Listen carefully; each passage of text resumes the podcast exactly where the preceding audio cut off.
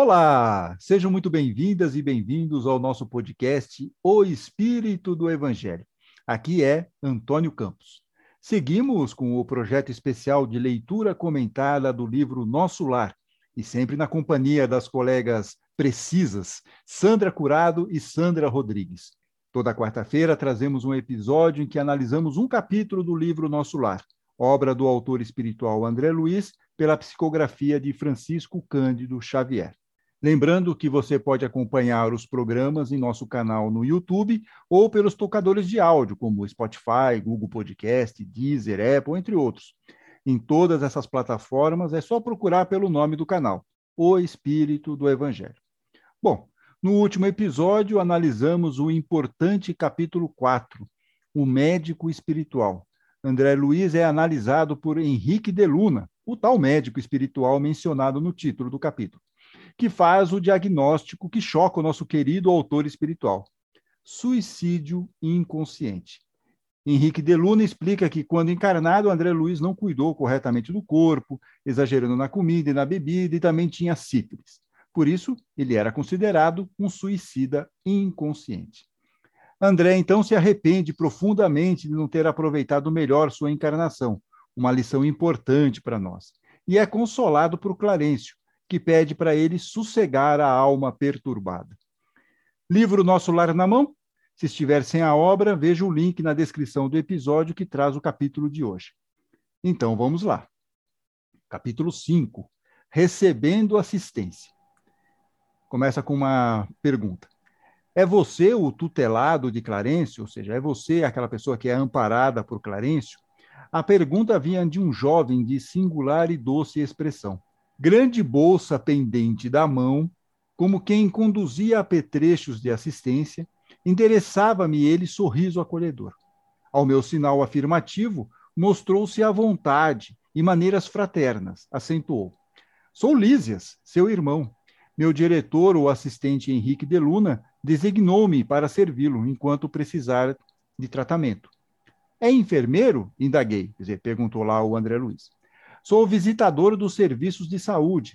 Nessa qualidade, não só coopero na enfermagem, como também assinalo necessidades de socorro ou providências que se refiram a enfermos recém-chegados. Sandra Curado. Aqui eu queria falar um pouquinho sobre o nosso anjo da guarda, sobre o nosso mentor enquanto encarnados. É sempre um espírito de uma ordem mais elevada do que a nossa. Ele pode ser um protetor, um espírito afim, ou um familiar que nos conduz pelo bom caminho, nos aconselha no bem, nos consola nas aflições e nos sustentam nas dificuldades da vida. Porém, não é sempre que estamos sintonizados para usufruir dessa assistência bondosa. Se não estamos conectados, ele respeita o nosso livre-arbítrio e sente muito pelas nossas escolhas. E na vida espiritual não é diferente. Das várias perguntas que Kardec faz aos espíritos sobre esse nosso espírito protetor, a mais pertinente nesse caso é a 492. Então ele pergunta: o espírito protetor é ligado ao indivíduo desde o seu nascimento? Desde o nascimento até a morte, e frequentemente o segue depois da morte. Na vida espírita, e mesmo através de numerosas experiências corpóreas, porque essas existências não são mais do que fases bem curtas da vida do espírito. Então, aqui a gente vê outra vez como é breve a nossa existência e temos sempre a companhia de espíritos benfeitores ao nosso lado. É, exato. Sejam eles protetores, efetivamente, aqueles que ficam ao nosso lado, ou como espíritos como o Lísias, o Clarencio, que estão sendo descritos, que são espíritos benfeitores e que estão lá ajudando meio no atacado, né? estão ajudando todos os espíritos que de repente são recolhidos e vão ser tratados lá. Notando-me então a surpresa, disse aqui o, o André Luiz, descrevendo a surpresa, ele, ele ficou surpreso com as informações que o Lízias estava prestando. O Lízias explicou. É, nas minhas condições, há numerosos servidores em nosso lar. O amigo ingressou agora na colônia e, naturalmente, ignora a amplitude dos nossos trabalhos. Para fazer uma ideia, Basta lembrar que apenas aqui, na seção em que se encontra, existem mais de mil doentes espirituais. E note que este é um dos menores edifícios do nosso parque hospitalar.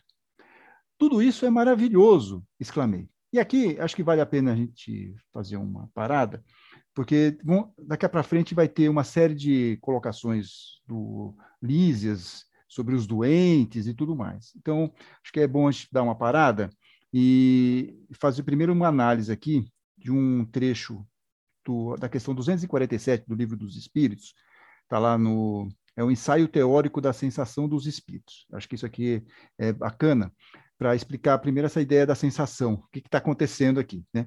Então, o Kardec diz o seguinte: é necessário nos precavermos de confundir as sensações do perispírito com as do corpo.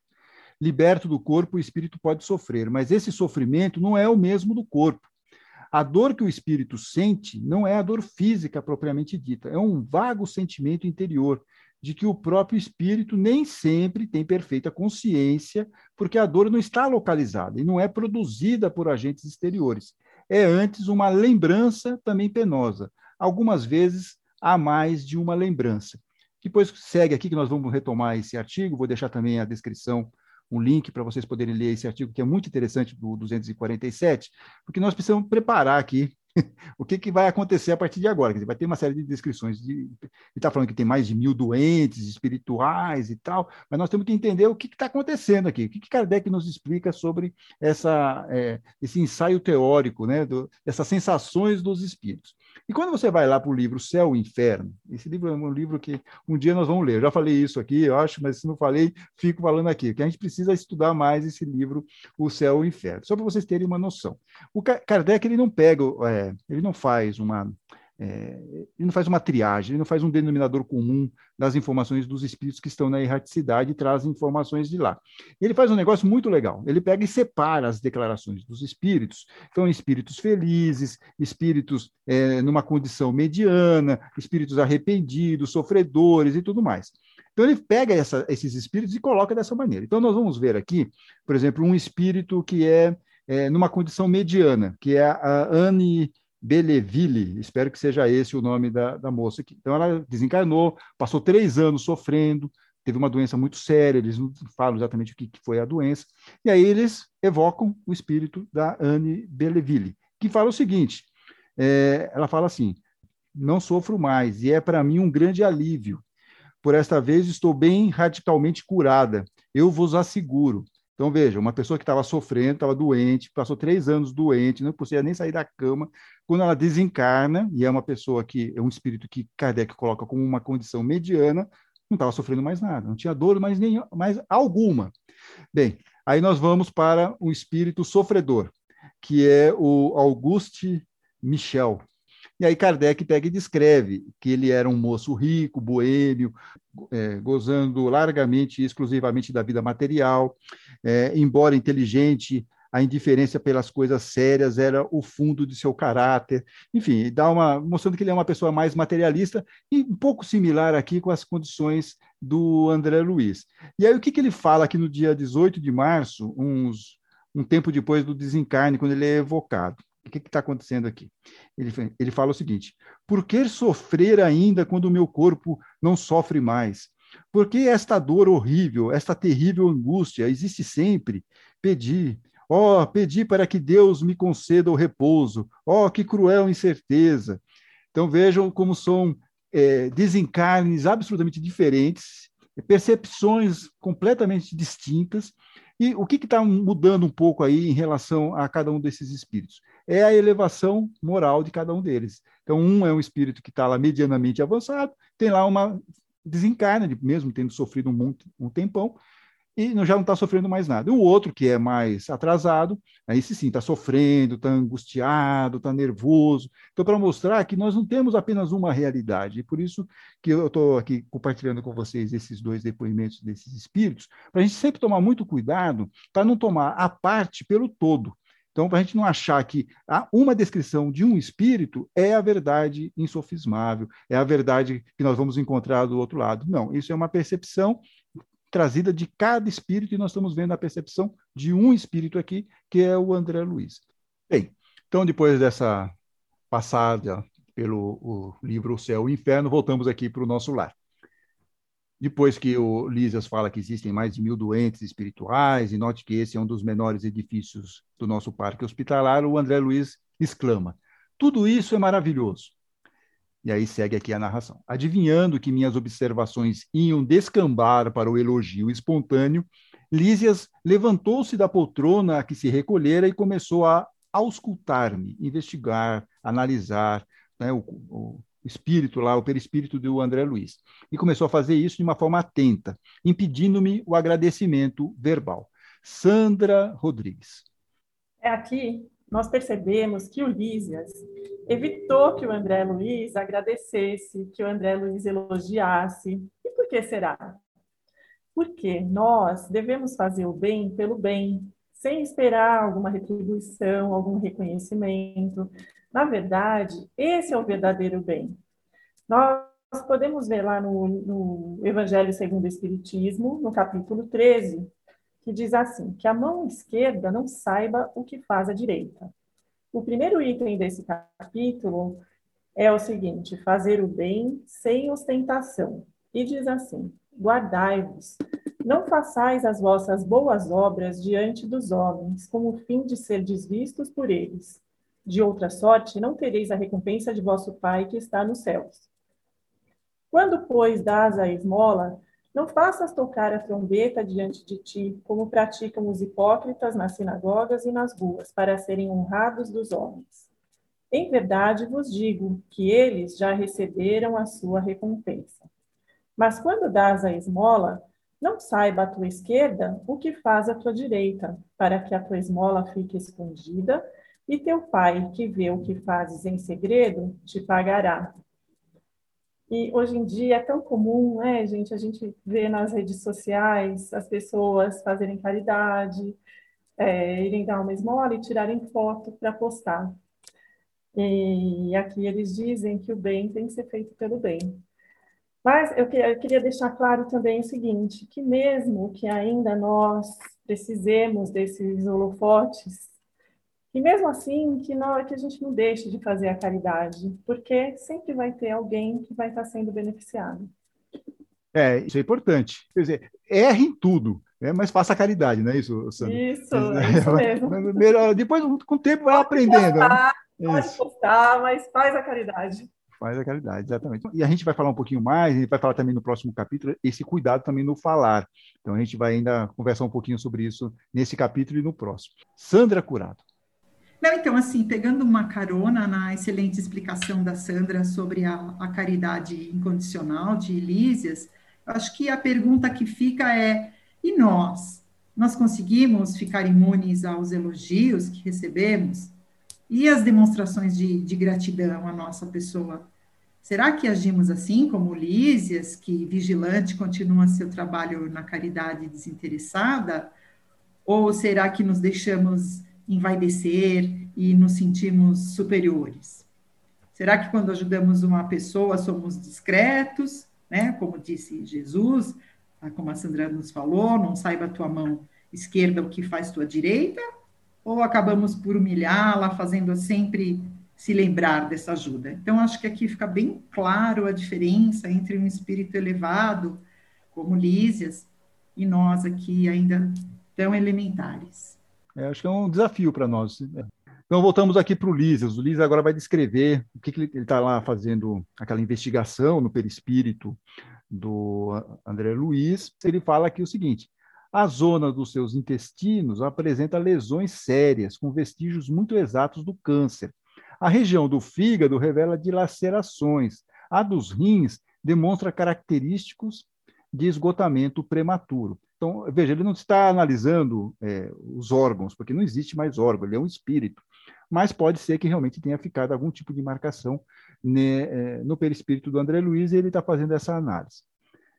Aí o Ulisses, diz aqui o André Luiz, sorrindo, bondoso, acrescentou: Sabe o irmão o que significa isso? Sim, repliquei. O médico esclareceu ontem, explicando que devo esses distúrbios a mim mesmo.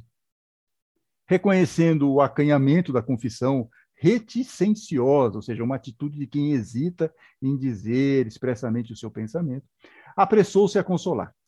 Na turma de 80 enfermos que devo assistência diária, 57 se encontram nas suas condições. E talvez ignore que existem por aqui os mutilados. Já pensou nisso? Sabe que o homem imprevidente que gastou os olhos no mal aqui comparece de órbitas vazias? Que o malfeitor interessado em utilizar o dom da locomoção fácil nos atos criminosos experimenta a desolação da paralisia quando não é recolhido absolutamente sem pernas? Que os pobres obsidiados nas aberrações sexuais costumam chegar em extrema loucura?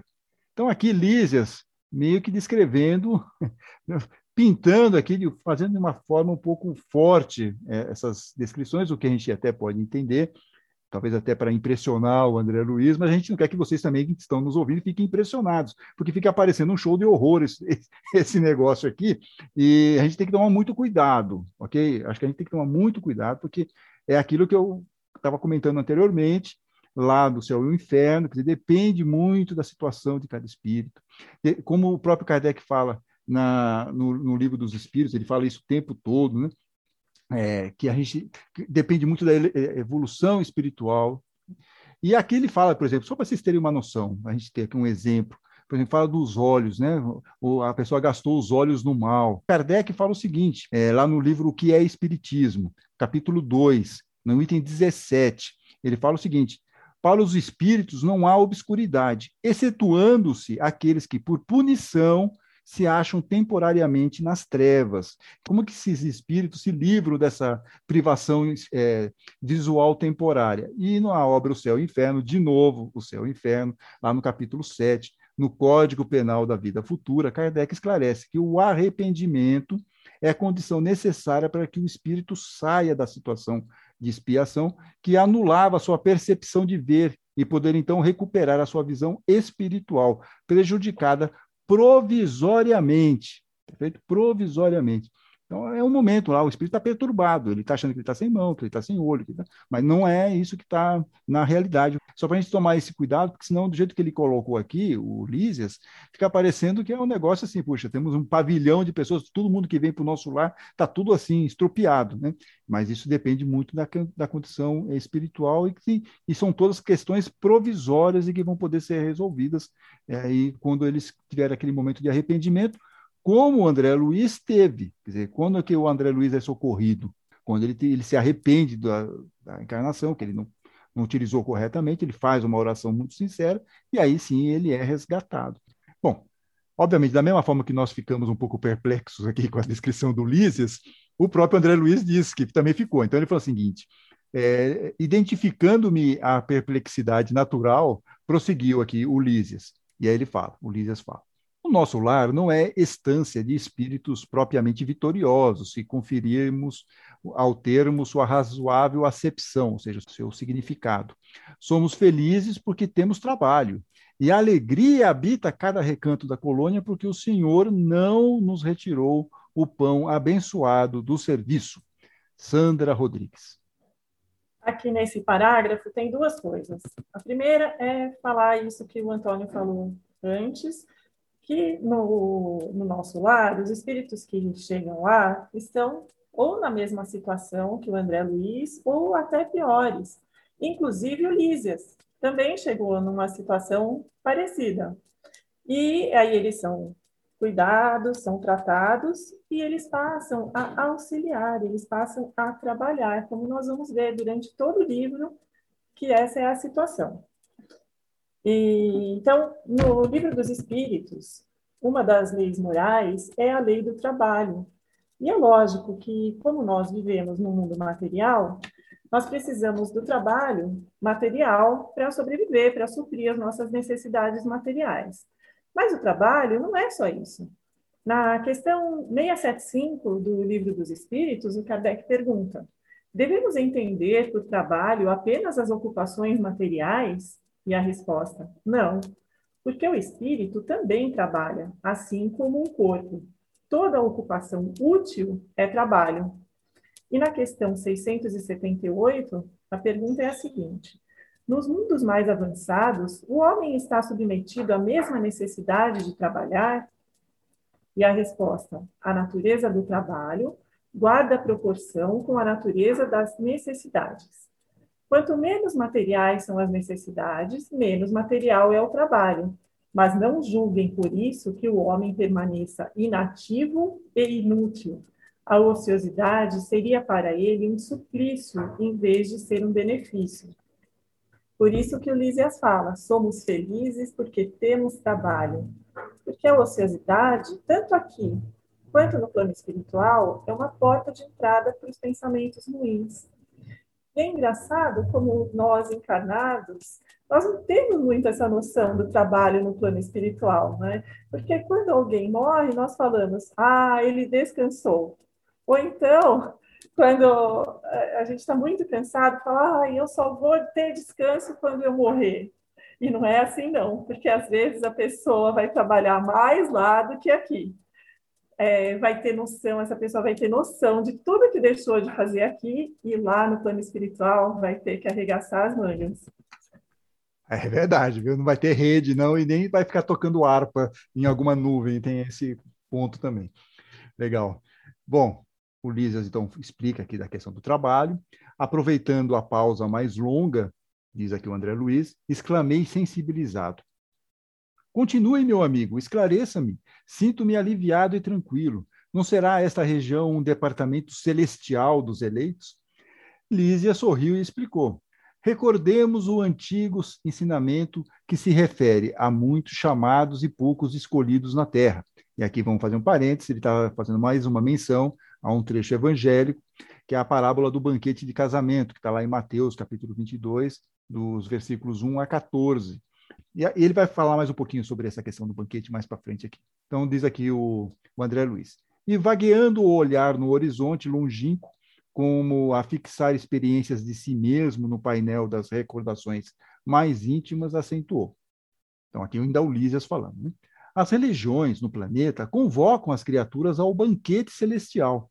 Em sã consciência, ninguém que se tenha aproximado um dia da noção de Deus pode alegar ignorância nesse particular. Incontável o número dos chamados, meu amigo. Mas onde os que atendem ao chamado? Com raras exceções, a massa humana prefere aceder a outro gênero de convites. Gasta-se a possibilidade nos desvios do bem, agrava-se o capricho de cada um, elimina-se o corpo físico a golpes de reflexão. Resultado: milhares de criaturas retiram-se diariamente da esfera da carne em doloroso estado de incompreensão multidões sem conto erram em todas as direções nos círculos imediatos à crosta planetária, constituídas de loucos, doentes e ignorantes. Sandra Curado. É, aqui temos bastante coisa para refletir, né? Gasta-se a possibilidade nos desvios do bem. Quando que acontece isso? Quando a vida nos oferece oportunidades para agirmos na caridade, na solidariedade, no trabalho edificante, fraterno. E aí a gente acaba sempre arrumando tantos empecilhos para deixar para depois. Ai, ah, agora não é o momento, estou em outro projeto. E somos tão convincentes que acabamos acreditando nas próprias desculpas que nós inventamos. E elas se tornam legítimas para a gente. E assim vamos protelando. E é um sufoco para sair da zona de conforto. Porém, lá se vai mais uma oportunidade para a própria evolução, né? E agarra-se o capricho de cada um. Pois é, e nos mantendo assim nessa postura egoísta, nessa bolha, não repensamos os nossos valores e seguimos engessados nas nossas atitudes, nos nossos pensamentos, que por consequência elimina-se o corpo físico a golpes de reflexão. Ou seja, vivendo nesse automatismo, então nós vamos alicerçando nossa vida, ora em ambições é, materiais, ora nas paixões, ou então nos desânimos, na irritação, achando que uma imperfeição moral aqui, outra ali, não tem nada de, de mais, de prejudicial.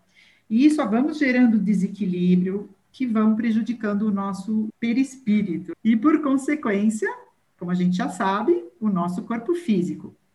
E aí desencarnamos e nos apresentamos ali na frente de Clarencio, Henrique de Luna, como loucos, doentes e ignorantes. Esse loucos, para mim, é um, toda essa distração, né, que tivemos, essa distração moral, doentes, porque é assim que ficamos, né, o corpo físico adoece, ignorantes por termos perdido essas preciosas oportunidades de, de progresso moral. Bem, na questão 909 do Livro dos Espíritos, Kardec pergunta: o homem poderia vencer as suas más tendências pelos seus próprios esforços? Sim, e às vezes com pouco esforço. O que lhe falta é a vontade. Ah, como são poucos os que se esforçam. Essa resposta dos espíritos, do livro dos espíritos, é fantástica. Como é, como é fácil? É fácil, mas é, falta o quê? Vontade. E aí, acho que até isso acaba atrapalhando um pouco, pesou um pouco para o André Luiz, quando ele percebe que ele podia ter feito muito mais. Né?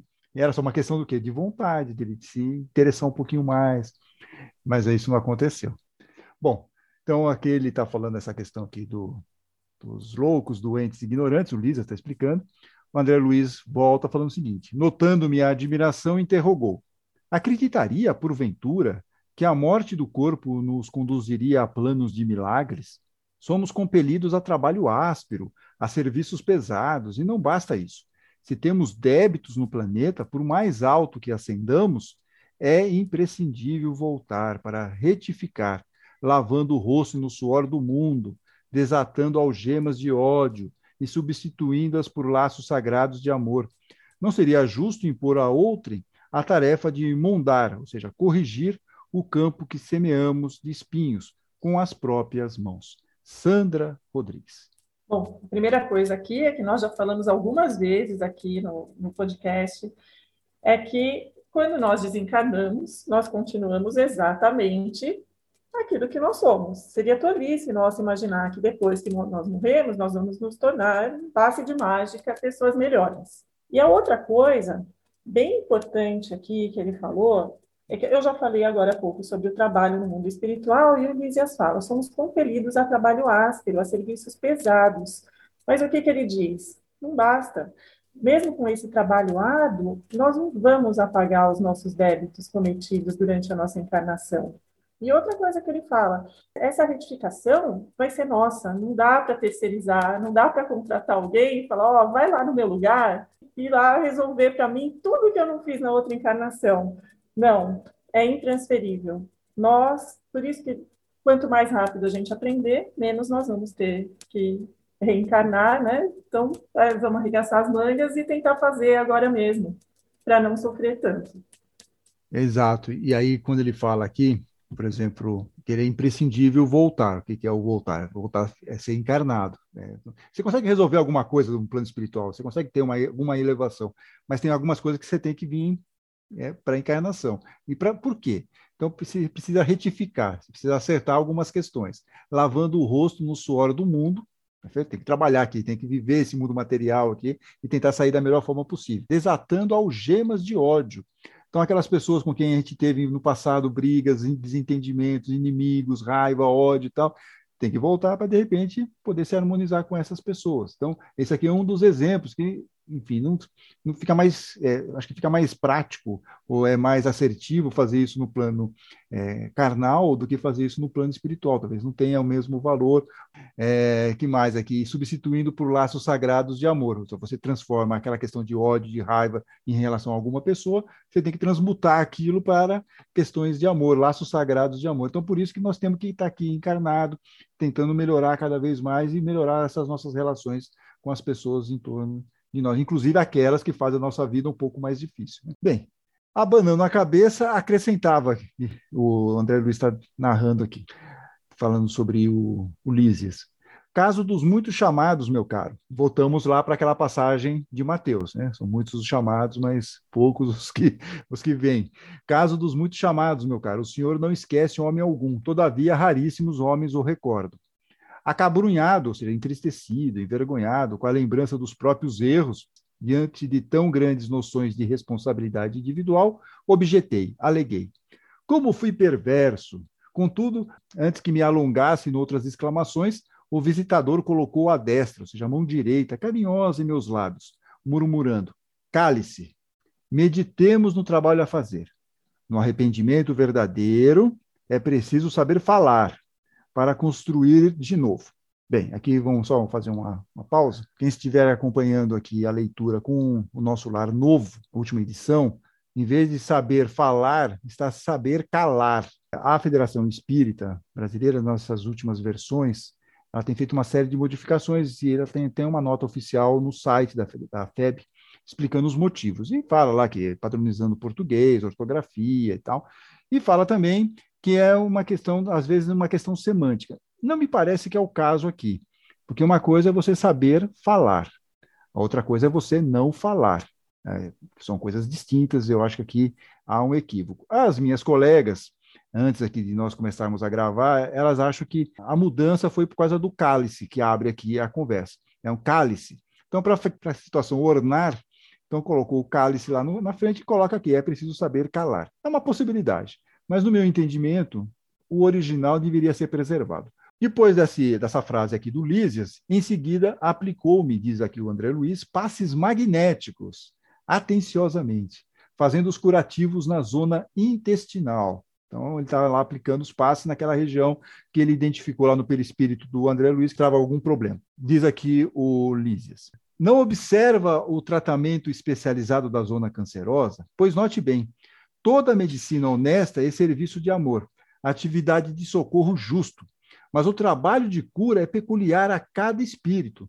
Meu irmão será tratado carinhosamente, sentir-se-á forte, como nos tempos mais belos da sua juventude terrena.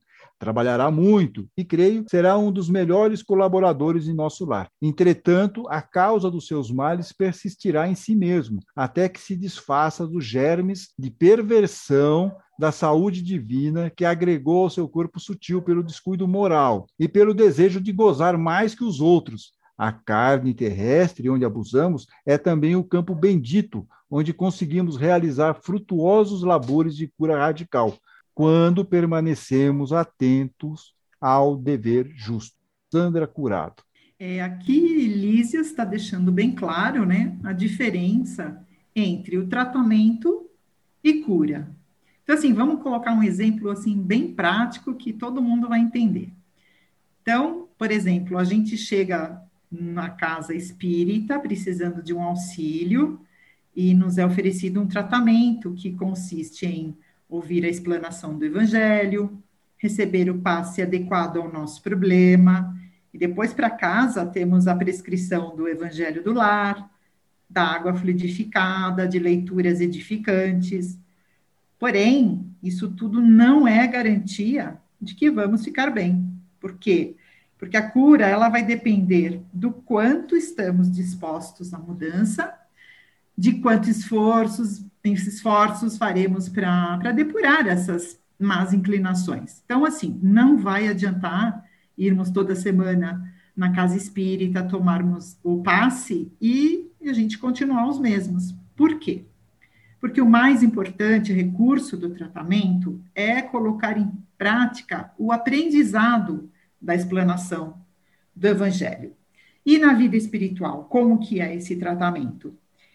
Também com doações magnéticas, com energizantes, como vimos no capítulo 3, uh, ah, o sol, a água fluidificada, as músicas, orações, o acolhimento, a compreensão, o trabalho no bem.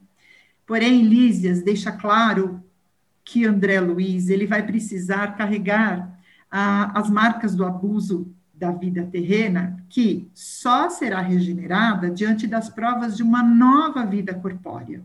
Então, assim, para resumir, é o seguinte: o tratamento ele é oferecido como uma coisa de fora para dentro, e a cura, ela só acontece de dentro para fora.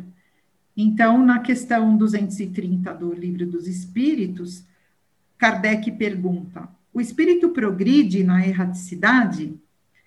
Pode-se melhorar bastante, sempre de acordo com sua vontade e desejo, mas é na existência corpórea que ele põe em prática as novas ideias adquiridas, né? Então, é, por mais que, que é oferecido esse tratamento e, e, e tudo que ele tem ali à disposição, nós vamos precisar de uma nova oportunidade para colocar em prática aqui o que foi adquirido. É que eu li uma frase que fala que a, a maçaneta é só do lado de dentro. Que é exatamente isso que a Sandra falou agora, né? Que a gente só consegue acionar a maçaneta do lado de dentro para nossa evolução espiritual. Ninguém vai poder fazer por nós, nós é que temos que abrir a porta. Eu gostei muito dessa metáfora da maçaneta, achei bacana. E voltando para aquela questão do livro dos espíritos, que eu mencionei lá no começo, o ensaio teórico da sensação dos espíritos, na questão 247, lá do livro dos espíritos, Kardec fala o seguinte: quantos males, quantas enfermidades o homem deve apenas aos seus excessos, à sua ambição, às suas paixões, enfim. O homem que tivesse vivido sempre de gostos simples e desejos modestos se pouparia de muitas tribulações. O mesmo acontece ao espírito os sofrimentos que ele enfrenta, e aí nós estamos vendo a questão aí do André Luiz, né? os sofrimentos que ele enfrenta são sempre consequências da maneira por que viveu na Terra. Não terá, sem dúvida, a gota e o reumatismo, mas terá outros sofrimentos que não serão menores.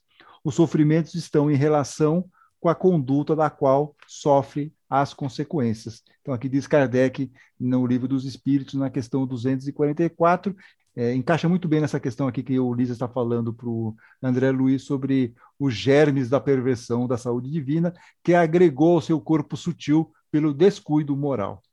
Bom, meditei os conceitos, aqui tá, voltamos aqui para o André Luiz, meditei os conceitos, ponderei a bondade divina e na exaltação da sensibilidade chorei copiosamente. Lísias, contudo, terminou o tratamento do dia com serenidade e falou: quando as lágrimas não se originam da revolta, sempre constituem remédio depurador.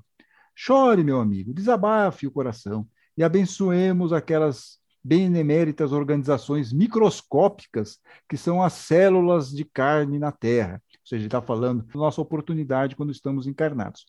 Tão humildes e tão preciosas, tão devastadas e tão sublimes pelo espírito de serviço, sem elas que nos oferecem tempo à retificação, quantos milênios gastaríamos na ignorância? Ou seja, se nós não tivéssemos a oportunidade de termos essa vestimenta é, carnal, nós demoraríamos muito mais para sermos é, espíritos elevados, como nós já falamos aqui, inclusive. Quer dizer, encarnar é muito importante para a nossa evolução espiritual e é importante que nós possamos utilizar essa encarnação da melhor maneira possível. Assim falando, afagou-me carinhosamente a fronte abatida e despediu-se com um ósculo, um beijo, de amor. Isso aqui é aquele beijinho que dá no rosto, uma coisa carinhosa e tal. Sandra Rodrigues. Ah, aqui nesse grande final, cheio de amor, eu queria falar sobre esse amor, sobre a afabilidade, a doçura e a fraternidade com que Ulísias tratou o André Luiz em todos os momentos nesse capítulo. Mesmo mostrando os erros que ele tinha cometido, ele nunca o condenou, ele nunca deixou de tratar o André Luiz com esse amor fraternal. Eu separei algumas frases, algumas expressões onde o André Luiz se referiu a Ulísias neste capítulo. Ele disse: Jovem de singular e doce expressão, endereçava-me sorriso acolhedor, de maneiras fraternas, sorrindo bondoso acrescentou. E no final ele ainda diz: afagou-me carinhosamente a fronte e despediu-se com um beijo de amor.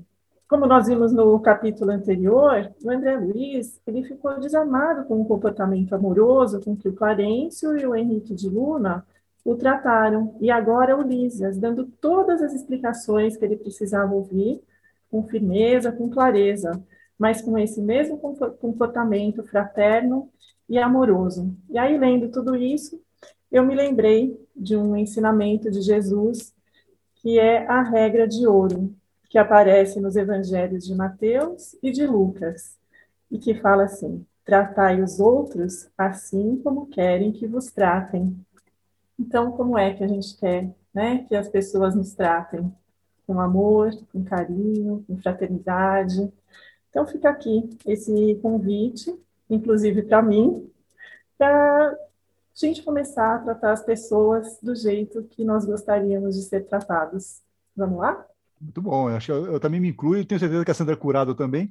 Depois da leitura comentada, chegou a vez de colocarmos a correspondência em dia com as nossas queridas ouvintes e os estimados ouvintes, que estão enviando cada vez mais mensagens pelas redes sociais de O Espírito do Evangelho, lá no Instagram, no Facebook, Twitter. Também estou enviando mensagens pelo nosso canal no YouTube e nos grupos do WhatsApp e Telegram e links para entrar nesses grupos estão lá na descrição do YouTube. E vamos começar com a Sandra Rodrigues. As nossas ouvintes, Cristina Tsanacalhotes e Cecília Maduro, disseram estar um pouco atrasadas com os podcasts, mas que estão gostando muito e agradeceram a oportunidade. Nós é que agradecemos, meninas, e não tem nada de atraso, não, é para ouvir quando der mesmo. É, e até uma dica legal para você não se perder, puxe agora, quais são os capítulos. Aliás, são duas dicas. A primeira é que no YouTube tem uma playlist específica desses programas, estão todos lá organizadinhos por ordem de, de publicação.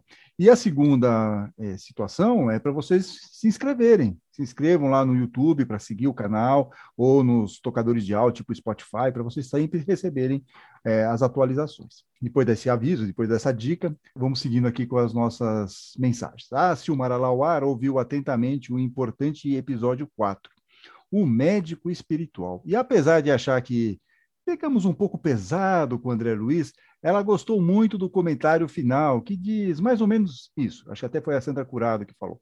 Erramos, erramos muito, mas nosso Pai que nos ama nos dá sempre a chance de recomeçar.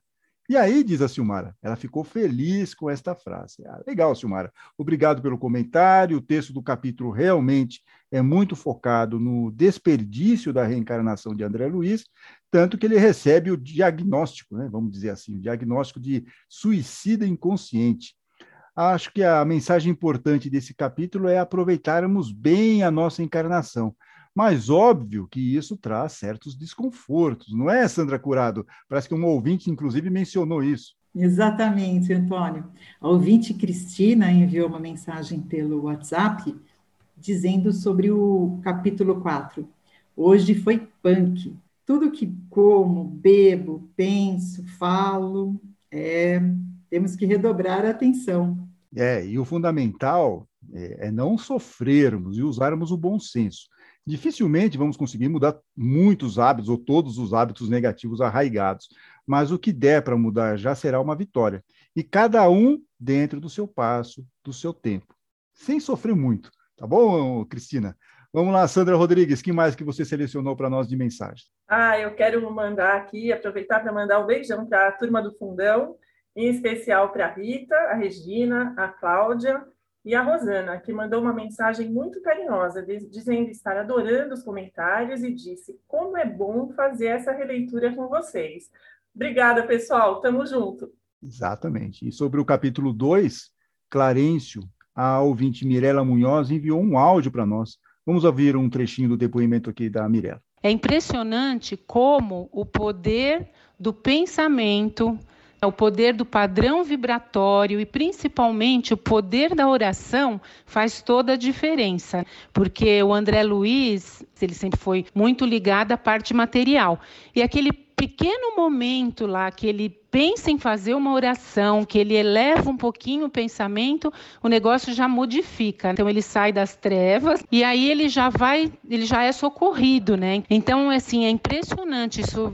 Isso para mim ficou muito claro que realmente quando você se vê numa situação é, ruim, né? Até nós encarnados, quando a gente está numa situação ruim, que você acha que é, não tem mais a luz no final do túnel, você eleva um pouquinho o seu pensamento, você faz uma prece sentida, aquela conversa sincera com Deus, que o seu padrão já muda, você já se modifica, né? Então, muito legal isso, achei muito bacana, ficou muito claro isso.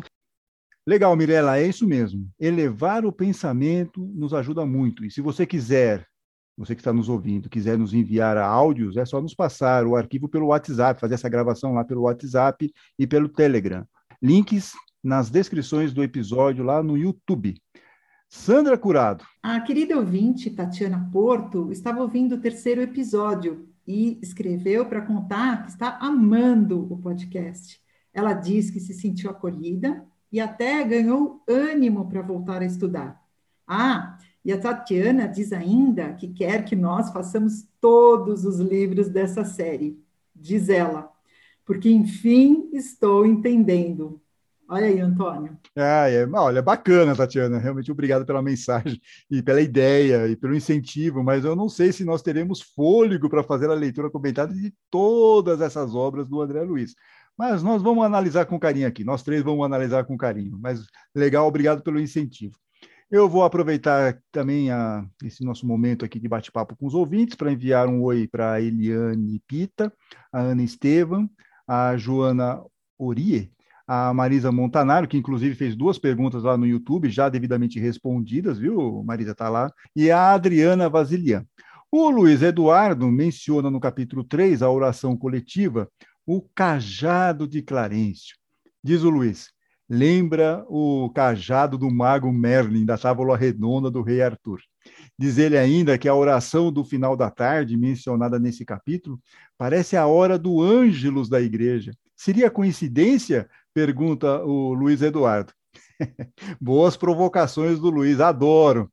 Realmente, é, espírito precisa se apoiar em cajado? É uma daquelas descrições polêmicas do nosso lar, assim como certa ligação com ritos religiosos. Mas, como eu disse já em episódios anteriores, tirando esses pontos polêmicos, o livro traz muitos ensinamentos importantes para nós, para a nossa evolução espiritual, como vimos no capítulo 4, e veremos também no próximo episódio, que tem o título Precioso Aviso.